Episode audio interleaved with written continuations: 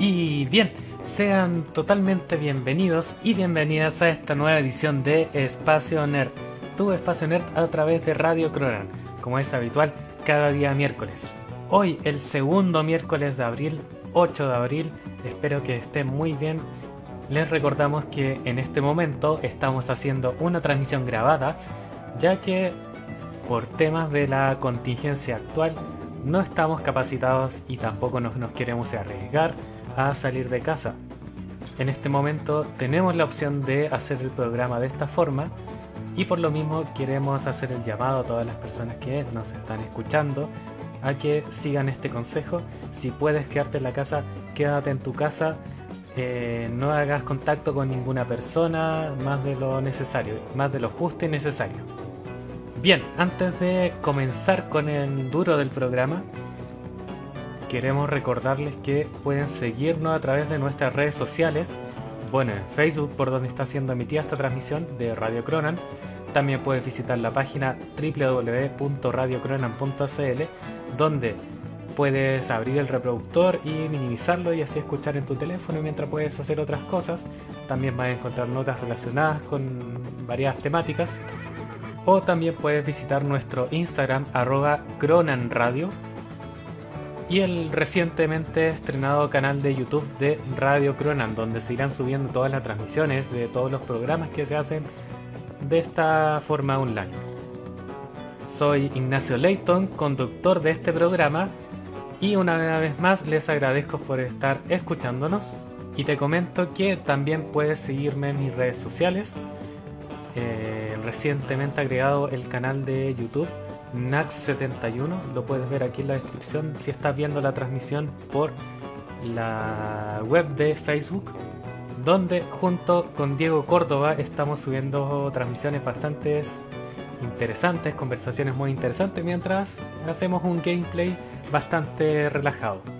También puedes seguirme por Instagram, que también está aquí en la descripción del video o en la imagen si es que lo estás viendo por Facebook, que es Nax71 no suelo actualizar mucho estos días por un tema de motivación que cuesta no saber qué compartir. Pero bueno, más actualizado estoy con el otro Instagram de La ñoñería, el cual subo noticias prácticamente todos los días acerca del ámbito geek, del ámbito nerd, del cine, de la televisión, de las series, etc. Te recuerdo que este es Nax71 con N-A-A-X71. Y luego de esta introducción vamos a ir directamente a hablar con las noticias porque últimamente ya recibimos reclamos de parte de Facebook de derechos de autor acerca de la música que estamos transmitiendo, lo cual lamentablemente Facebook nos censura parte del video y no es la idea. Así que por el momento creo que vamos a seguir con este nuevo formato de no poner música y simplemente hablar de los temas que nos interesan es lamentable tener que hacer esto, pero bueno, son las cosas que suceden regularmente con este tipo de plataformas en la actualidad. Antes no pasaban tanto, pero bueno, hay que adaptarse a los nuevos tiempos. Entonces, vamos directamente a las noticias y vamos con una polémica. No tiene que ver con la farándula, pero sí es una gran polémica que incluye al actor Ezra Miller, el actor estadounidense que Actualmente es muy conocido por interpretar al personaje de Barry Allen, Flash, en, el universo cinematográfico de DC. También eh, Ezra Miller está actuando y es parte de la nueva franquicia de Harry Potter de Animales Fantásticos. Y como suele ser normal por estos tiempos, parten acerca de un video que se hace conocido en internet, que se ha sido viralizado por muchas plataformas. Todo partió en Reddit en este caso y es un clip bastante corto de no más de 5 segundos en el que se ve a Ezra Miller, el actor, agrediendo a una fanática.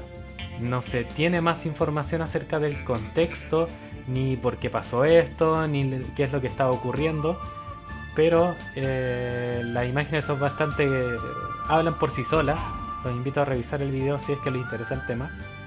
Y bueno, se ve a como habíamos dicho antes, a Ezra Miller ahorcando a una fanática y le dice, ¿quieres pelear? Es lo que quiere hacer, ¿quieres pelear? Y se le va ahorcándola y lanzándola al suelo. Es bastante violento lo que se puede ver. pero también no hay mucho contexto y no se sabe realmente qué es lo que está ocurriendo. De hecho, eh, hay mucha gente que lo interpreta como si esto hubiese sido un video de broma, eh, un clip que estaban grabando, no, sé, no se sabe si estaban bromeando incluso la, la fanática con Ezra Miller. Pero también existen las declaraciones de la famosa revista y que es muy prestigiosa Variety, que conforman la veracidad de las imágenes. Según esta revista, en este caso Ezra Miller realmente está agrediendo a esta fanática que supuestamente la lo estaba molestando a él y por eso él se enoja, está bastante cabreado seguramente y la. La misma fuente de Variety confirma que o nos dice que esto habría tenido un lugar en un, cerca de un bar en el que unos fanáticos que eran bastante agresivos se le acercaron al, al actor Ezra y no lo dejaban tranquilo. Pero esto también tiene complicaciones muy grandes para la productora de Warner Bros. Y es que otro del, elenco de la Liga de la Justicia, estamos hablando de Amber Heard, también se fue, se vio involucrada en graves hechos que eh, la ligaban a violencia con el actor Johnny Depp. Y es por esto que eh, se está viendo la complicación de poder contar con la actriz para las nuevas películas relacionadas con la Liga de la Justicia ya que es un gran número de fanáticos que se encuentran contra la actriz por haber agredido y abusado del Johnny Depp. Esto le afectó mucho al actor porque recordemos que cayó en alcoholismo, eh, su carrera se dio a la baja, no pudo seguir participando por la grave depresión que lo atormentaba. Y es por esto que los fanáticos se lanzaron contra Amber y no quieren que participe o que participe en la próxima cinta de Aquaman. Pese a esto, la productora dice que quiere contar con Hart para las próximas cintas de Aquaman. Ahora, en el caso de Ezra Miller, no hay nada garantizado de lo que vaya a ocurrir con el futuro del universo cinematográfico de DC, ya que esto es muy reciente, Ezra no ha dado ninguna declaración, Tampoco la productora que tiene relación con las películas de DC ha dado algo a conocer. Pero ya son muchos los fanáticos que están ejerciendo una presión para que el actor no vuelva a ser Flash. Incluso en Twitter proponen que Grant Gustin, que es el otro actor que forma parte de Flash en la serie de la Arrowverso, pase a ser parte de las películas de DC en vez de Ezra Miller. Bueno, complicado, muy complicado lo que está pasando con el actor. Y bueno, no sabemos qué va a pasar con el futuro del universo de DC. ¿Qué va a pasar con esto? Y recordemos que gracias a Ezra Miller se pudo conocer que todas las cintas que forman parte de DC están dentro de un mismo multiverso. Recordemos que visitó al Flash de las series, los dos se juntaron en un camino impresionante, que eso abre las puertas al universo de DC de una manera astronómica digamos que todo forma parte del mismo multiverso. Y bueno, no se sabe qué va a pasar con, ellos, con eso por lo que está ocurriendo ahora con el actor. Triste, ¿eh? Bien triste. Continuamos con noticias relacionadas al universo de DC. Y es que uno de los co-creadores del juego Injustice 2 reveló que tiene una relación con, muy cercana con Zack Snyder y que tiene toda la intención y todas las ganas que se haga una película en relación al videojuego. Esto lo hizo a través de la red social Twitter, compartiendo una imagen de, del videojuego Injustice. Para quienes no lo sepan, Injustice es un videojuego que muestra la historia de un de una realidad alternativa de DC Comics en la que Superman se hace malo ¿Por qué? Porque el guasón secuestra a Luisa Lane y la asesina. Esto provoca la furia de Superman y hace que se convierta en un dictador. Vimos guiños a esto en la película de Batman vs. Superman, pero que nunca se llegó a concretar. Y de esta forma también eh, Ed Boon, quien es esta persona, el co-creador de Injustice, eh, muestra imágenes de cómo se lleva bien con Zack Snyder, un director que si bien es muy criticado por algunas decisiones creativas que ha hecho, no podemos negar que es un tremendo director visual. Recordemos las geniales imágenes que nos dejó Zack Snyder en la película, por ejemplo, 300, que si bien no tiene el mejor guion, visualmente es impresionante, igual que otras de sus grandes películas como Soccer Punch. Y ahora pasamos a la sección de noticias que tienen en relación con los videojuegos.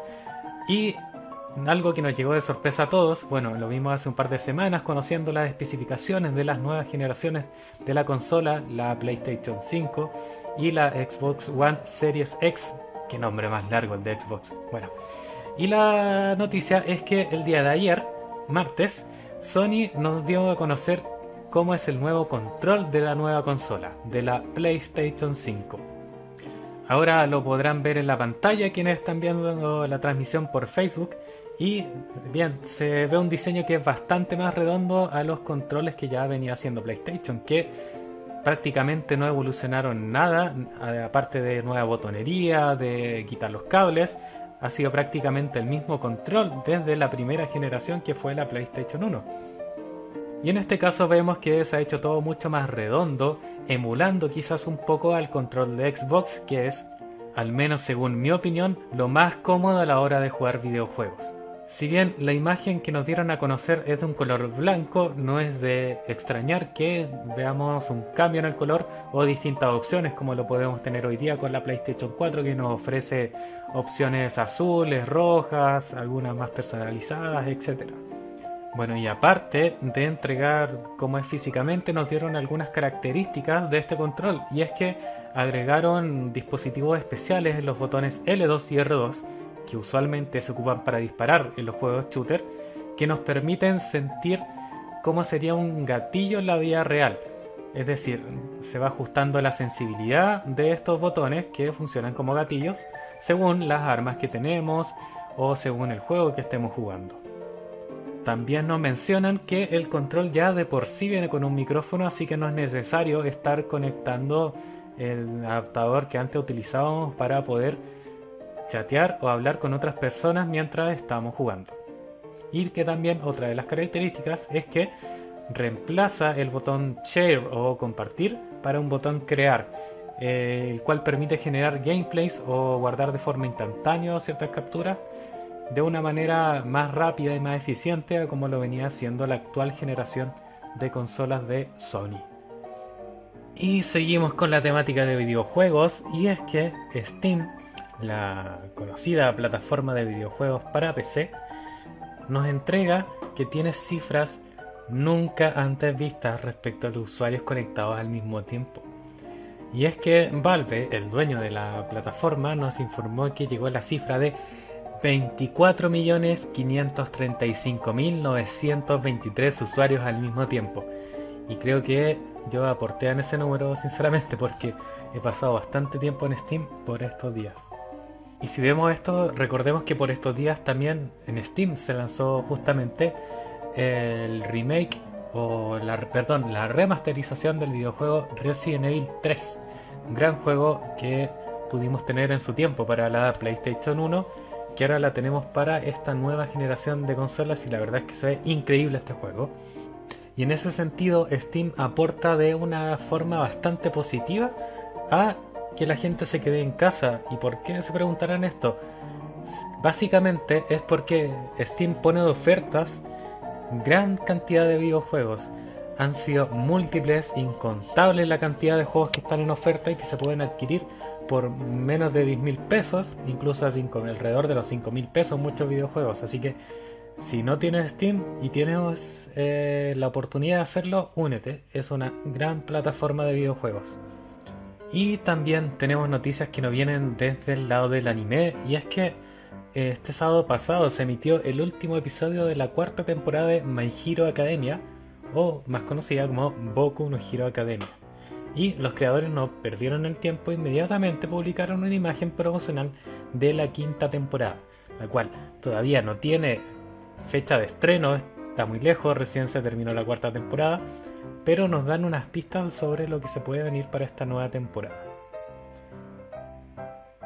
Y también relacionado al anime, pero en este lado más por el lado del manga, tenemos una gran noticia para los fanáticos de Berserk, y es que el manga tiene una fecha estimativa para retornar este 24 de abril, Así que quienes se encuentran al día leyendo las aventuras de Berserk pueden estar tranquilos de que podemos tener una nueva continuación y que no se ha retrasado el estreno de esta por todo lo que está pasando con el coronavirus. Y como habíamos dicho, este 24 de abril hay una fecha estimada para que vuelva el manga.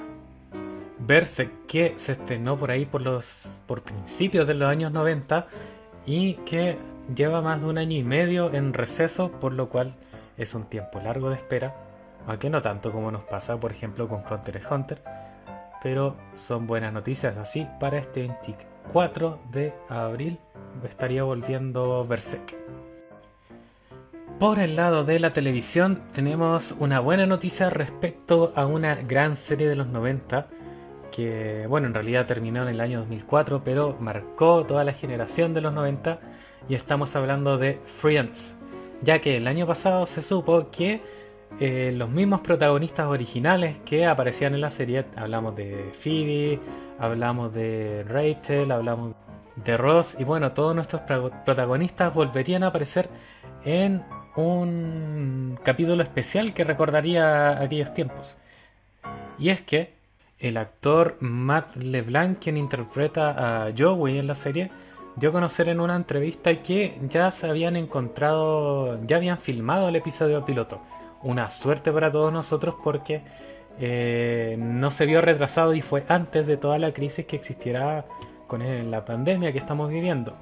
Si bien aún no tenemos ninguna fecha estimativa, ni siquiera para el estreno de este capítulo, sabemos que es HBO quien está encargado de la producción y de volver a traer a Friends a la pantalla.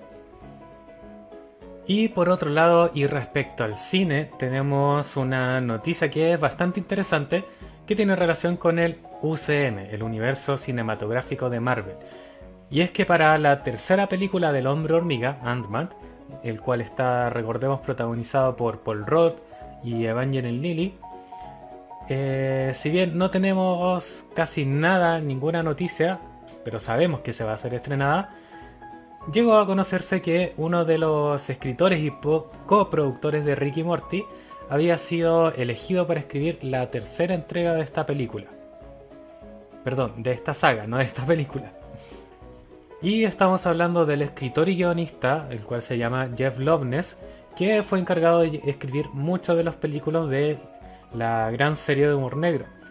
Y como sabremos que sabemos que la saga del hombre hormiga ha mantenido un humor bastante eh, marveliano en relación a, a, cómo se construye este universo cinematográfico bajo la misma lógica, bajo la misma fórmula, veremos cómo puede afectar una persona que tiene un punto de vista de humor tan negro y que no sabemos cómo lo va a tomar esto, considerando de que eh, el universo de las películas de Marvel forman parte del imperio de Disney, los cuales tienen una política bastante conservadora a la hora de hacer películas. El escritor ha sido, bueno, también conocido y reconocido por su trabajo en programas de televisión como el show de Jimmy Kimmel, que tiene un humor bastante particular, eh, y ha estado muchas veces nominado a los premios Emmy por su participación como guionista. Además de ya contar con la experiencia de haber trabajado en, cómics, en novelas gráficas de Spider-Man, de Groot y de Nova, entre otros. Y siguiendo con el tema de películas, tenemos la noticia de otro retraso de otra producción de Hollywood, y estamos hablando de Indiana Jones 5, la quinta entrega de la, sala, de la saga protagonizada por Harrison Ford. Recordemos que su última entrega eh, fue en el año 2008, o sea, estamos hablando de 14 años después de una película que incluso fue de una, perdón, de una cuarta parte que ya vino muy tarde después de las tres primeras que se hicieron conocidas en los años 80, la cual estuvieron la, el trabajo intensivo de parte de George Lucas y de Steven Spielberg.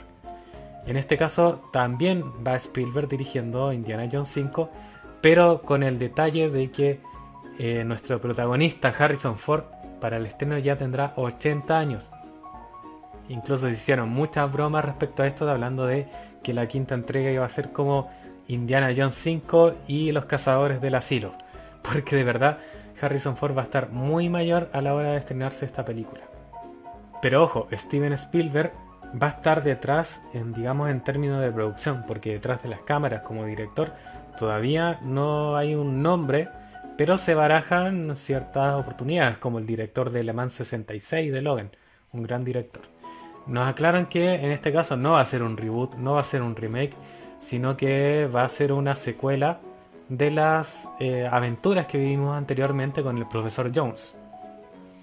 Indiana Jones entonces se estrenaría recién en el año 2022 y recordemos que había sido fijada para... Perdón, 2022 sí, y había sido fijada para el 30 de julio de 2021. Hasta aquí llega entonces nuestro bloque de noticias de la semana por Espacio Nerd. Soy Ignacio Leighton, te agradezco que me estés escuchando.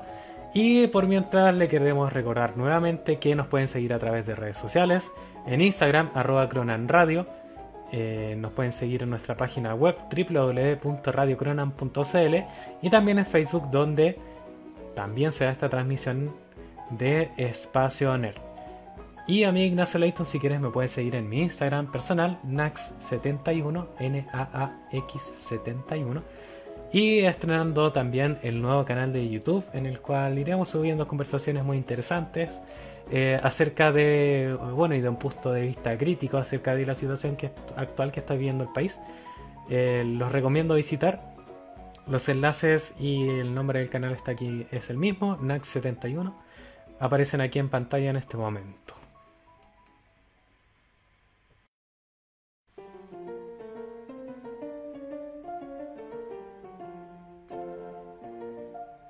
En el año 2019 vimos por finalizada la tercera fase del universo cinematográfico de Marvel. Y si bien, y en estricto rigor, fue Spider-Man Far From Home quien se encargó de cerrar la fase, fue Avengers Endgame la encargada de desestructurar y rehacer por completo el universo cinematográfico de Marvel.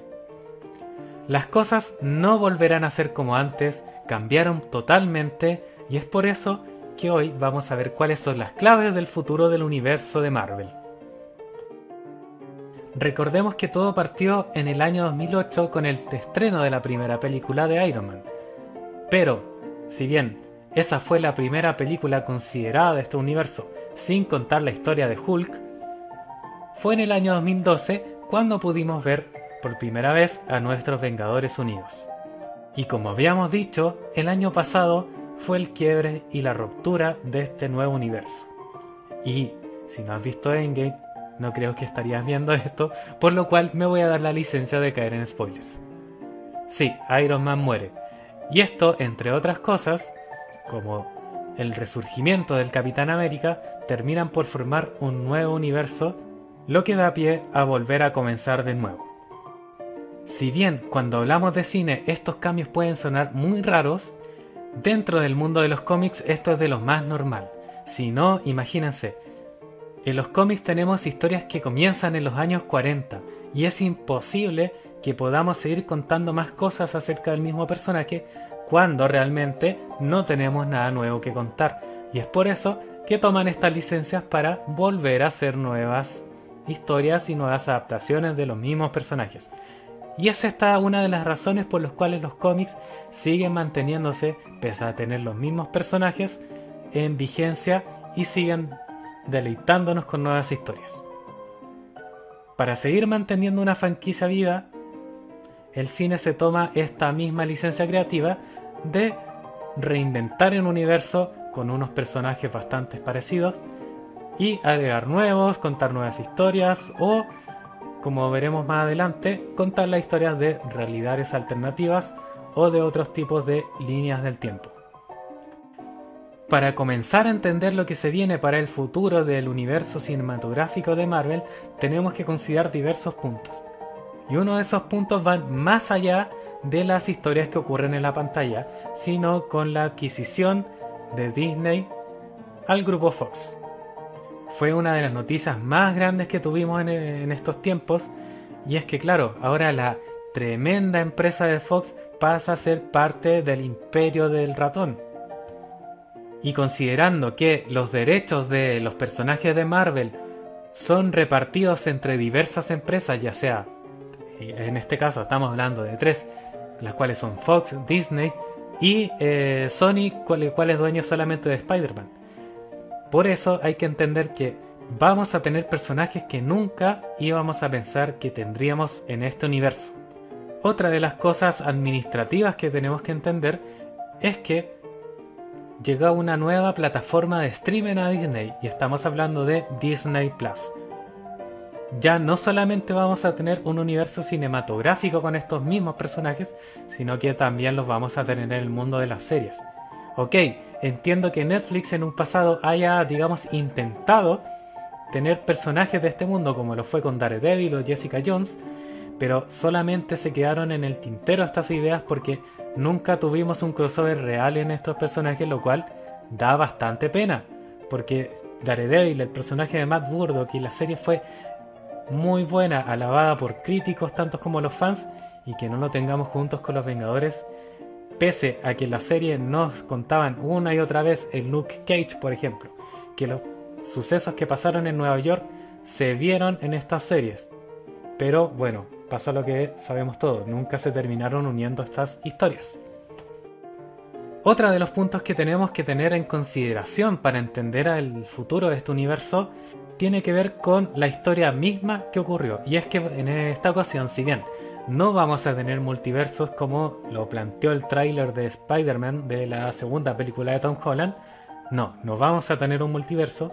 Lo que sí vamos a tener y que está contra confirmado son las líneas temporales alternativas. Y es que como vimos que pudieron viajar en el tiempo y estas líneas se fracturan, tal como pasó en Volver al Futuro, vamos a tener otras líneas alternativas que son completamente paralelas a lo que estamos viviendo, digamos, en los hechos reales de lo que está pasando. Bien, tenemos estas consideraciones, recordemos algunos cambios que nos mostraron en Endgame y que van a tener repercusiones en el futuro. Y estamos hablando, por ejemplo, de que el Capitán América ya no es Steve Rogers, sino que Sam va a tomar el lugar, nuestro Falcon, del nuevo Capitán América. Otra de las consideraciones es que Thor eh, presuntamente ha sido unido al grupo de los Guardianes de la Galaxia. Y que pese aún no tenemos confirmaciones sobre la aparición, digamos en términos legales, de Thor en los Guardianes de la Galaxia, es lo que todos creemos que va a suceder. La serie de Thor ya fue finalizada en Thor Ragnarok, lo cual nos dice que ya no tendremos más películas del personaje en individual, pero sí tendremos su participación junto a los Guardianes de la Galaxia. Algo que no sabemos y no tenemos ninguna idea es del personaje de Hulk, el cual ha sido parte de una batalla legal tremenda por parte de Marvel Studios para lograr hacer una película en solitario. Y vemos que Thor pertenece a otra compañía, perdón, Hulk pertenece a otra compañía. Y en este caso, no, no, le tienen permitido a Marvel Studios hacer películas en solitario del personaje verde. Lo cual nos dice que quizás como vimos en Thor Ragnarok va a aparecer como extra, como acompañante o compañero de reparto en alguna película de algún otro personaje, como lo podría hacer Doctor Strange, por ejemplo. Considerando todo esto, vamos a ver lo que se viene con este universo. De partida la fase 4 inicia con la película de Black Widow, por ahora sabemos que va a ser de orígenes y en este caso nos va a retratar la historia de la joven viuda negra. En este sentido, Scarlett Johansson dio unas declaraciones hace poco y dijo que es un sorpresivo drama familiar. Bien, yo no sé qué esperar con este tipo de declaraciones, pero veamos qué sigue con estas películas. También, y se supone que en este año se iba a estrenar, pero con todo lo que está pasando con la pandemia, ya se va a estrenar en 2021, estamos hablando de la cinta de Los Eternos. ¿Quiénes son los Eternos? Bueno, hablando muy brevemente de ellos, porque quizás más adelante contaremos quiénes son en más profundidad. Son un grupo de superhéroes de seres humanos quienes han sido modificados genéticamente por una raza de alienígenas. Sí, es bastante raro. Pero lo que sabemos de los Eternos, que todavía no hay tráiler, eh, va a estar protagonizada por nuestro John Nieve, Jon Snow, Kit Harrington, acompañado de Angelina Jolie y Salma Hayek. Para mí y personalmente, es algo bastante extraño que Angelina Jolie y Salma Hayek vayan a protagonizar una cinta de superhéroes de Marvel. Y según declaraciones de los últimos días, supimos que Salma Hayek va efectivamente a ser la líder de este grupo de Eternos. Otra de la lista de estrenos para el futuro del universo de Marvel es Black Panther 2, la secuela del superhéroe de Wakanda. No sabemos nada de esto, solamente eh, una fecha estimativa para 2021 y 2022. Recordemos que anteriormente las cintas de Marvel salían dos por año, pero con este tema de la adquisición de eh, Fox por parte de Disney, no sabemos si van a mantener la regla de sacar dos películas por año o quizás vamos a tener un agregado de mutantes a las dos que usualmente se estrenan por año. Bien, la siguiente cinta es una dirigida, escrita y dirigida por James Gunn, y hablamos de los Guardianes de la Galaxia volumen 3. Eh, ¿Qué podemos intuir de esta película? Solamente intuir porque no se ha dicho nada. Recordemos que Thor se unió al grupo de los Guardianes de la Galaxia y recordemos que Gamora fue traída desde otra línea temporal, por lo cual Gamora vuelve a estar viva, pero no siendo la misma de siempre. Entonces, teniendo estos elementos en consideración, podemos intuir que tratará sobre la búsqueda y reencontrar a Gamora con el grupo de Guardianes de la Galaxia. Y una película bastante cuestionada, no querida por todos, hablamos de Capitana Marvel, tendrá su secuela en esta fase 4 del universo cinematográfico de Marvel. No sabemos nada, presunto estreno para 2022-2023. Pero, pero, pero, la intuición nos dice que también estará tratada en una época pasada. Entonces, si tuvimos que la primera Capitana Marvel estuvo ambientada en los años 90, la parte 2 posiblemente estará ambientada en los años 2000. Bastante interesante, porque consideremos que ha sido la década de los 2000 ha sido bastante dejada de lado por el cine en general. Así que puntito extra para Marvel si es que se apunta con una película ambientada en los años 2000. Otra cosa que podríamos esperar si es que no está ambientada en los años 2000 en la Tierra, es que esté ambientada en el espacio al igual que los Guardianes de la Galaxia. Eso con Capitana Marvel 2. Y por último tenemos la secuela del Doctor más querido de Marvel. Hablamos de Stephen Strange con su Doctor Strange 2. Posiblemente aparezca otro personaje, como habíamos dicho, posiblemente sea Hulk.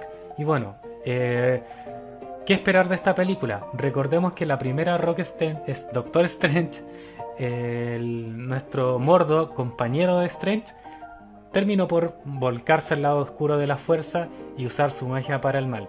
Eso sí, no tenemos en consideración que han pasado 5 años, más de 5 años desde esa primera película, y por lo cual eh, no sabemos qué pasó con Mordo, en esos cinco años. Esperemos que lo cuente Doctor Strange 2 y no quede como un agujero de guion y que no se lo tomen a la ligera.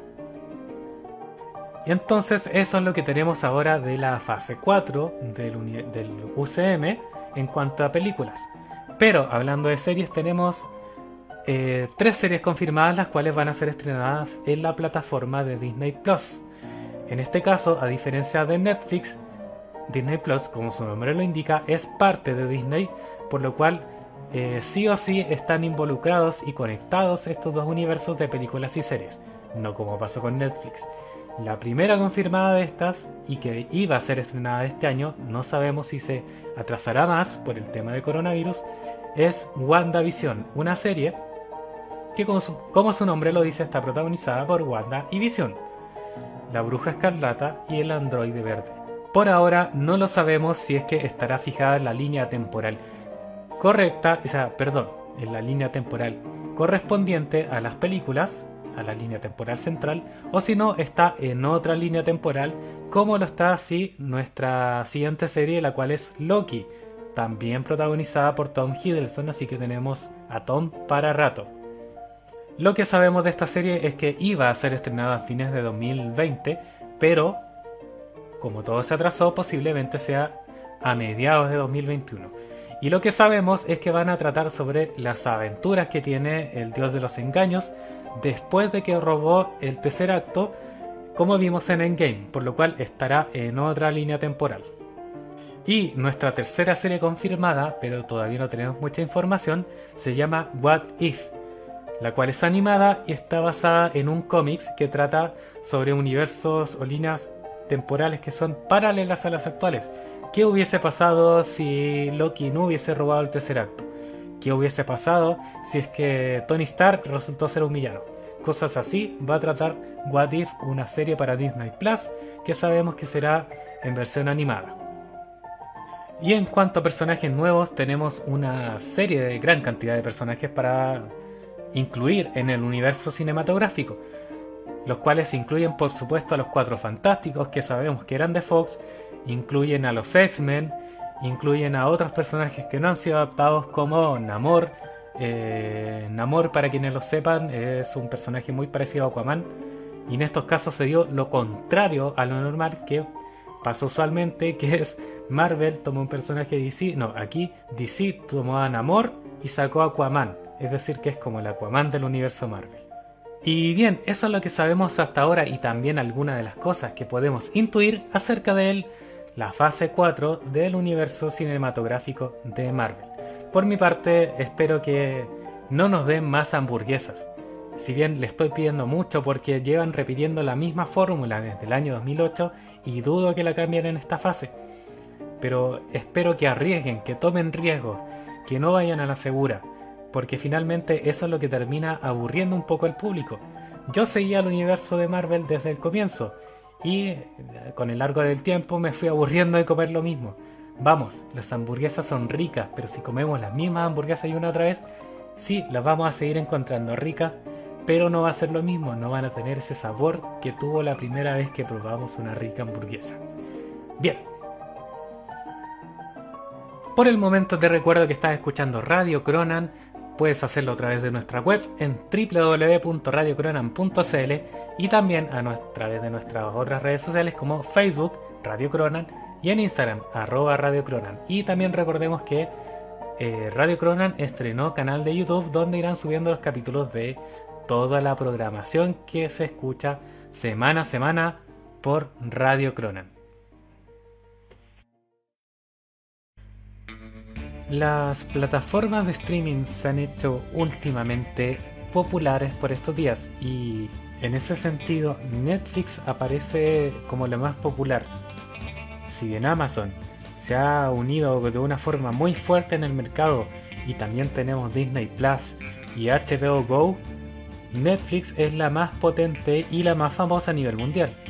Los niveles de presupuesto que se manejan en esta plataforma son de niveles estratosféricos y es por eso que han optado a hacer producciones por sus propias manos, producciones tanto de serie como de películas. Y es en esto último lo cual queremos tomar apuntes para abrir el debate. El cual es Netflix está arruinando el cine.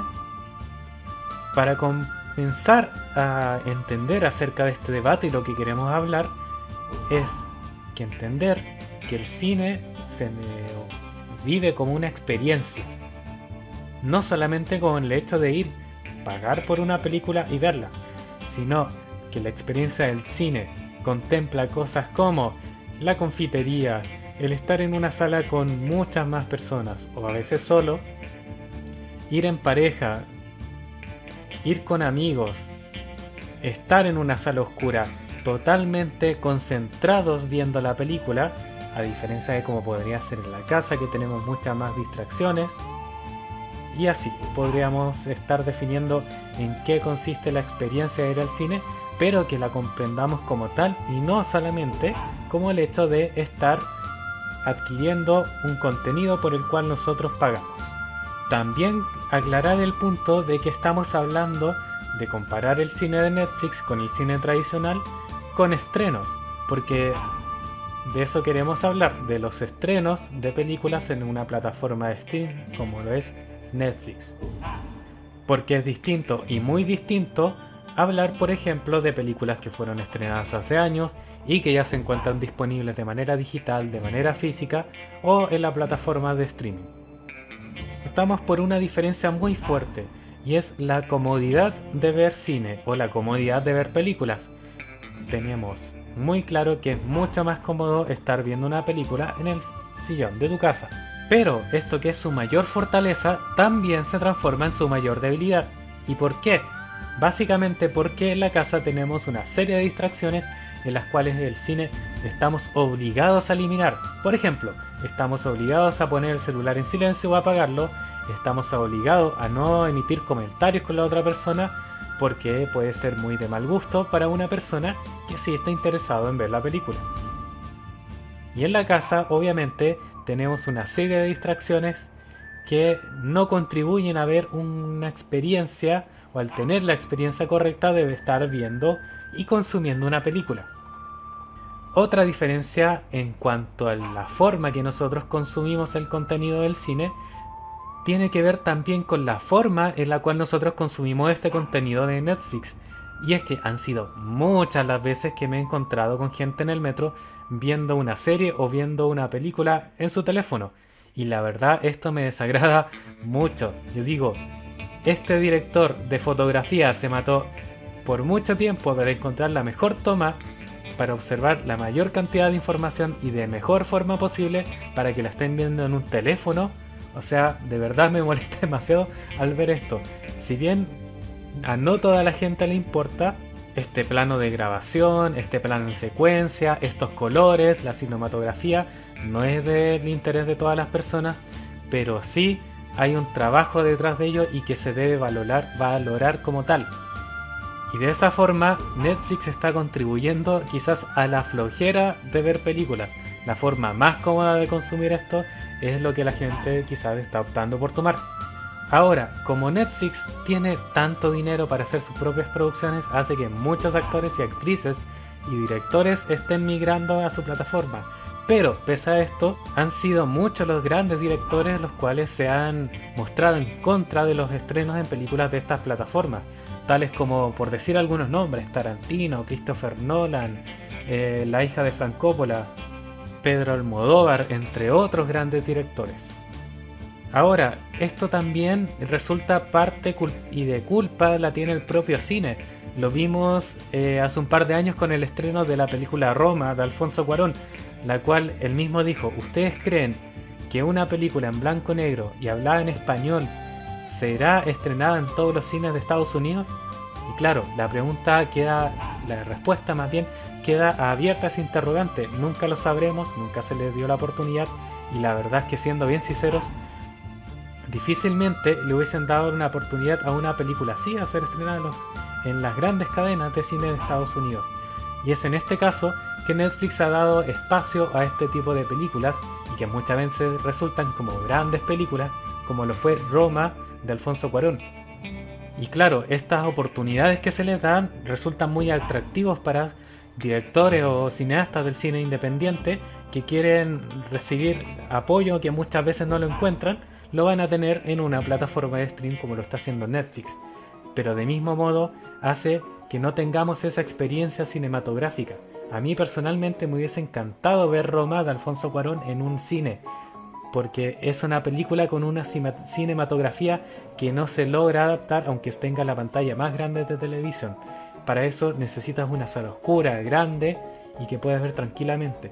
Aquí en Chile fueron pocas las salas que estuvieron a disposición y también por poco tiempo de poder ver Roma, por ejemplo. Y esto, claro, al ser estrenada en Netflix, evita que la tengamos en grandes cadenas. Ahora, hay otro punto el cual está haciendo un poco de conflicto que, las películas cada vez sean más, menos vistas. Si bien los datos duros de la actualidad nos dicen que las personas siguen yendo al cine, tenemos que mucha de la gente prefiera ver obviamente series de televisión antes de ver películas. Y es que Netflix ha sido, pero una contribución tremenda a que la gente decida ver series. Aunque claro, pasa un poco lo mismo, aunque con un ejemplo muy contrario, con la industria del automóvil. Si bien los SUV no son los mejores autos por muchas razones y datos duros y razones reales, la gente los sigue prefiriendo. Entonces, ¿qué hace el mercado? Te ofrece más vehículos SUV. En el caso del cine y las series es lo mismo. La gente está prefiriendo ver series, ver maratones de series por lo adictiva que son. Y claro, estas compañías como Netflix lo que hacen es ofrecer más series y más series y más series. Ahora, si hablamos puramente de cine, tenemos el otro lado, el de una contraparte y competencia de Netflix, la cual es Amazon Prime. Quiero decir que esto no está haciendo, este espacio no está siendo patrocinado por Amazon ni nada. No es publicidad gratis tampoco. Y es que el modelo que tiene Amazon es muy distinto al que tiene Netflix. Porque esta última compañía lo que hace es estrenar todo de golpe, suelta todo el contenido de uno. Y esto no es lo mejor para la industria. Voy a un ejemplo muy claro, lo que fue, aunque esto es una serie, pero lo que fue Juego de Tronos con HBO. Lo que pasaba ahí es que cada fin de semana que se estrenaba un capítulo nuevo se convertía en un acontecimiento y esto era muy comentado por mucha gente en todo el mundo y lo cual se extendía por más de dos meses, incluso los tres meses. En el caso de Netflix no es así, un acontecimiento eh, al estrenar algo lo saltan todo el contenido de un golpe y hace que no tengamos ese crecimiento en el tiempo. Y pasa lo mismo con las películas. Netflix suelta mucho contenido de muchos de cine al mismo tiempo, entonces la gente quizás colapsa.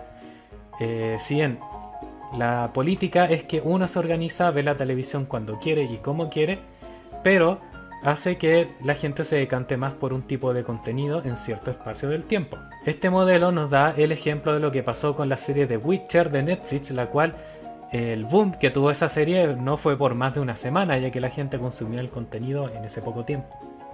Nos vamos a Amazon que hace sus estrenos, por ejemplo, The Voice semana tras semana o cada cierta cantidad de días. Eso hace que perdure más el fenómeno que está ocurriendo sobre un determinado contenido que ellos están publicitando. Y claro, en la actualidad tenemos que, como habíamos dicho, la gente sigue yendo a las salas de cine pese a estar consumiendo series, pero no sabemos qué va a pasar a futuro. No sabemos cómo van a ser los grandes estrenos, si bien en estos tiempos las grandes compañías de cine han estado luchando codo a codo con las plataformas de stream, esto genera también una lucha entre lo que es la serie y el cine. Por eso mucha gente, como lo puedo ser yo que somos eh, cinéfilos, vamos un poco en contra a este modelo que tienen de liberar contenido, lo que cual termina siendo muy agotador, no permite tener una experiencia eh, digamos, cinematográfica completa este modelo de contenido. Para mucha gente es muy difícil ver una película porque está con muchas, muchas distracciones. Y si estamos hablando de una buena película, resulta bastante incómodo y no queremos no disfrutar de una buena película, ¿cierto? Bien, con estos elementos nosotros podríamos llegar a concluir que Netflix no está contribuyendo a una buena experiencia cinematográfica para ver el cine como debiese ser. Pero pese a ello, la gente sigue yendo al cine. Eso sí, eso es en la actualidad y no sabemos qué nos preparará el futuro, si el cine podrá seguir compitiendo con estas plataformas de stream y cómo quién resultará victorioso de esta batalla que se está dando actualmente entre el cine y las series.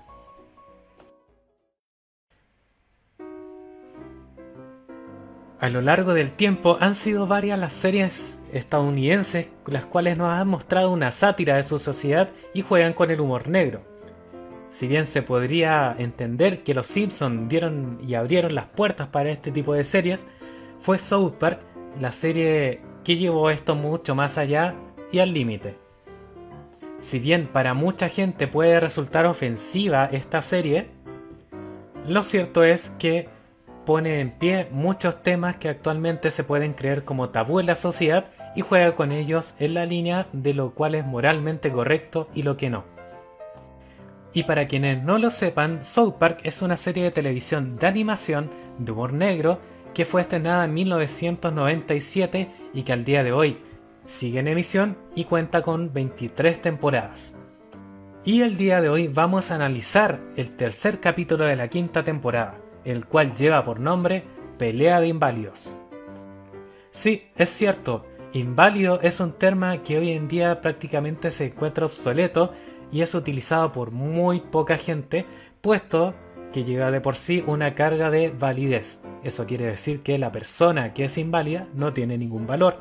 Y como entendemos que el lenguaje crea realidades, hoy día se utiliza el término de situación de discapacidad Pero hoy no vamos a entrar en un debate de terminología correcta, sino que vamos a utilizar los mismos términos que se utilizan en el capítulo.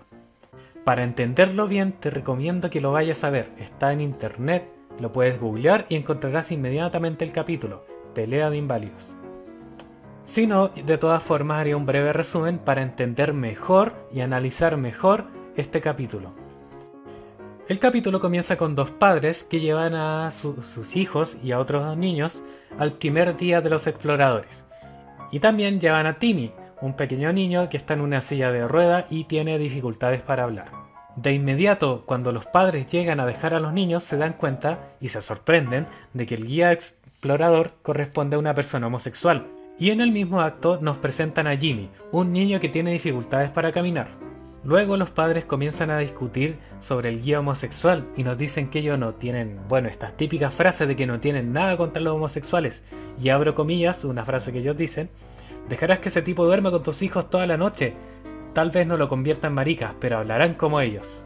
Y en el mismo acto entra en escena un sacerdote diciendo que la homosexualidad es una decisión, y el sacerdote da su ejemplo de cómo él mismo superó la homosexualidad, como si se tratara de alguna enfermedad. Aquí caemos en este cliché típico de que muchas veces se habla en distintas religiones sobre la homosexualidad, creen que es una enfermedad, creen que es una decisión, pero tenemos claro que no es así. Mientras tanto, dentro de los exploradores, Jimmy, el segundo niño que presentamos, que no tenía dificultades para hablar, se hace conocido por su sentido del humor. Empieza a hacer monólogos de stand-up comedy y utiliza como eje central eh, su discapacidad los cuales los niños respetan y resaltan mucho. A todo esto, los padres llegan a conspirar contra el líder explorador homosexual, llegan a hablar con los líderes de los exploradores y ellos no se habían dado cuenta que el líder era gay. Entonces lo que hacen es expulsarlo porque según ellos están las reglas que no pueden dejar participar en los exploradores a gente homosexual. Entonces llega para reemplazar otro líder de los pequeños niños, y abro comillas, esta persona es todo un macho, es una persona ruda, el típico estereotipo de la gente macha, y los padres están felices por esto. Pero esto da un vuelco de guion y en el primer, primer acto que este nuevo líder entra con los niños, da a entender que es un hombre pedófilo, porque inmediatamente le pide fotos de los niños desnudos y los amenaza con que si hablan, ellos sufrirán las consecuencias. Y claro, los padres están felices de que tienen un líder que es bastante varonil y que ahora los niños supuestamente actúan como machos y no como homosexuales como ellos habían dicho en un principio. Pero los niños no están contentos con eso, incluso van a pedirle a este homosexual ex guía que vuelva a los exploradores, pero eh, los padres se niegan y no lo dejan volver obviamente. Entonces los niños empiezan a hacer una marcha y a manifestarse para que acepten a los homosexuales dentro de los exploradores para nuevamente tener a, su antiguo líder. Mientras ellos estaban haciendo una marcha, le piden a Jimmy que empiece a contar sus chistes. Pero Timmy había empezado a ponerse celoso de Jimmy porque le ponía mucha atención y entonces es cuando comienzan a pelear entre sí. Los demás niños lo ven y gritan pelea de inválidos. Y empiezan a llamar a toda la gente del pueblo, reúnen a cientos de personas, yo creo que a miles de personas, para que se pongan a ver la pelea. Y en este momento pasa un segundo plano eh, la razón por la cual ellos estaban protestando. Y los adultos no hacen nada para detener a los niños, de hecho se quedan a filmar, a grabar la pelea, empiezan a animarlos para que peleen y dicen, no, déjenlos pelear, déjenlos pelear. Y al final llega a llamar la atención de la televisión que llega al lugar. A todo esto, eh, la televisión da a entender que descubren al pedófilo, que era este niño de los exploradores macho que había llegado. Y dicen, encontramos las fotos y aquí están. Y entonces la televisión, a modo muy morboso, empieza a mostrar las fotos. Esto obviamente no se ve en el capítulo, no se ven las fotos de los niños. Y se pone el tema sobre la mesa de aceptar homosexuales. Aquí es cuando toma protagonismo la alcaldesa de South Park, que es el lugar donde viven estos personajes, y dicen, gracias a mí voy a permitir a todos los homosexuales. Pero aquí da un giro de guion y el homosexual, que era ex líder de los exploradores, se niega porque él dice que no lo discriminen positivamente. Y aquí finaliza el capítulo. Entonces, es a muchos niveles donde podemos analizar lo que está pasando en un capítulo. Para empezar, nos colocan temas eh, que están muy a la vista, tales como la discriminación por la homosexualidad.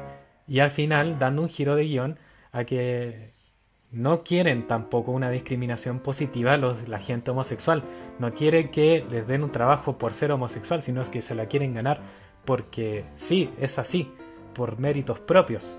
También pone distintos elementos sobre la mesa, tales como creer que porque una persona es heterosexual no va a ser un pedófilo y porque es homosexual es pedófilo. Aquí se burla de la gente que cree esas cosas. De hecho, está muy mal la gente que dice que South Park se ríe en este capítulo de los homosexuales. Y no, no es así. Se está riendo de las personas que discrimina a la gente homosexual. También hace una crítica social a todo el morbo y a lo morbosa que puede ser la población y la televisión.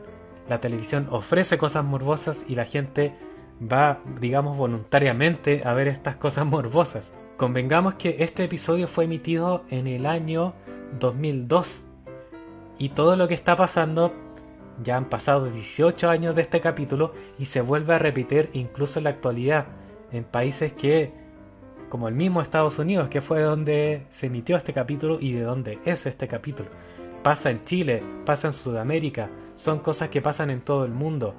Y si bien en ese tiempo, en el tiempo que se emitió este, en este episodio, no existían los teléfonos celulares, el día de hoy esto ocurre de una manera digamos, mucho más explícita y genera un morbo mucho más grande. El tema de la pelea, que todos hayan empezado a ver esta pelea de los niños y que no paren a los niños como pelean, es algo que hoy día se acentúa aún más con el uso de los teléfonos celulares. Hoy día toda la gente porta una cámara y toda la gente al ver una situación de este tipo, en vez de ir a ayudar, se pone a grabar es increíble como en el año 2002 hayan predicho algo que pasara más de 10 o 15 años más tarde. Y haciendo una crítica a la sociedad de ese momento, que algo se sigue reproduciendo hasta el día de hoy, más de 15 años más tarde. Eso habla muy mal de la gente y muy mal de todas las sociedades. El morbo sigue presente en mucha gente y se va a seguir practicando quizás hasta quién sabe cuánto tiempo más. Quizás es algo que está incluso en nuestra naturaleza humana y que no se pueda erradicar. No lo sabemos. Pero en ese sentido, South Park hace un análisis muy crudo de cómo son las cosas, sobre todo con este capítulo. Cuenta aparte la historia de la pelea de inválidos. Aquí nos muestra que son niños que tienen rabia y que necesitan expresar esa rabia de, de cierta forma está bien. La rabia no es algo que haya que reprimir, hay que expresarlo de alguna forma, de una forma adecuada. Y no hagamos de la expresión de la rabia algo morboso. No hagamos de esta expresión de la rabia algo antinatural, porque es natural. Son muchos los niveles en los cuales se puede analizar este capítulo. Incluso hay una frase que no mencioné en el resumen, pero que el líder homosexual dice que en un principio promete dejar de ser gay si es que lo dejan continuar. Alimentando un poco más eso, esa observación que hizo el sacerdote desde su punto de vista de la iglesia, que la homosexualidad es prácticamente una enfermedad o es una decisión y que se puede controlar y manejar perfectamente. O también en la forma que se burlan los guionistas al establecer este típico cliché de que las personas creen que por ser homosexual o tener una influencia homosexual, un niño terminará siendo homosexual. Eso no es así. Y tenemos claro, si fuese de esa forma, no habría niños homosexuales porque tendrían padres heterosexuales. Algo totalmente básico. Y algo que deja muy en claro las personas que crearon este capítulo es que los niños tienen la visión mucho más clara de lo que podrían llegar a tener los adultos. Los niños comprenden de una forma mucho más simple, simplifican todo y entienden perfectamente la situación que está pasando. Y muchas veces los adultos empiezan a creer de que no, porque son muy chicos los niños, no van a entender nada, Por lo tanto, no le hablemos de homosexualidad a los niños porque no entienden nada. Ahí está la crítica que hace este capítulo. En fin, son muchos los niveles, como había dicho anteriormente, en los cuales se puede analizar este capítulo. Y si tú tienes algo que no haya visto, que no haya dicho, por favor, déjalo en los comentarios. Estaré gustoso de leerlo. Si no han visto el capítulo, les recomiendo ir a verlo y que me dejen algo en los comentarios acerca de su opinión personal.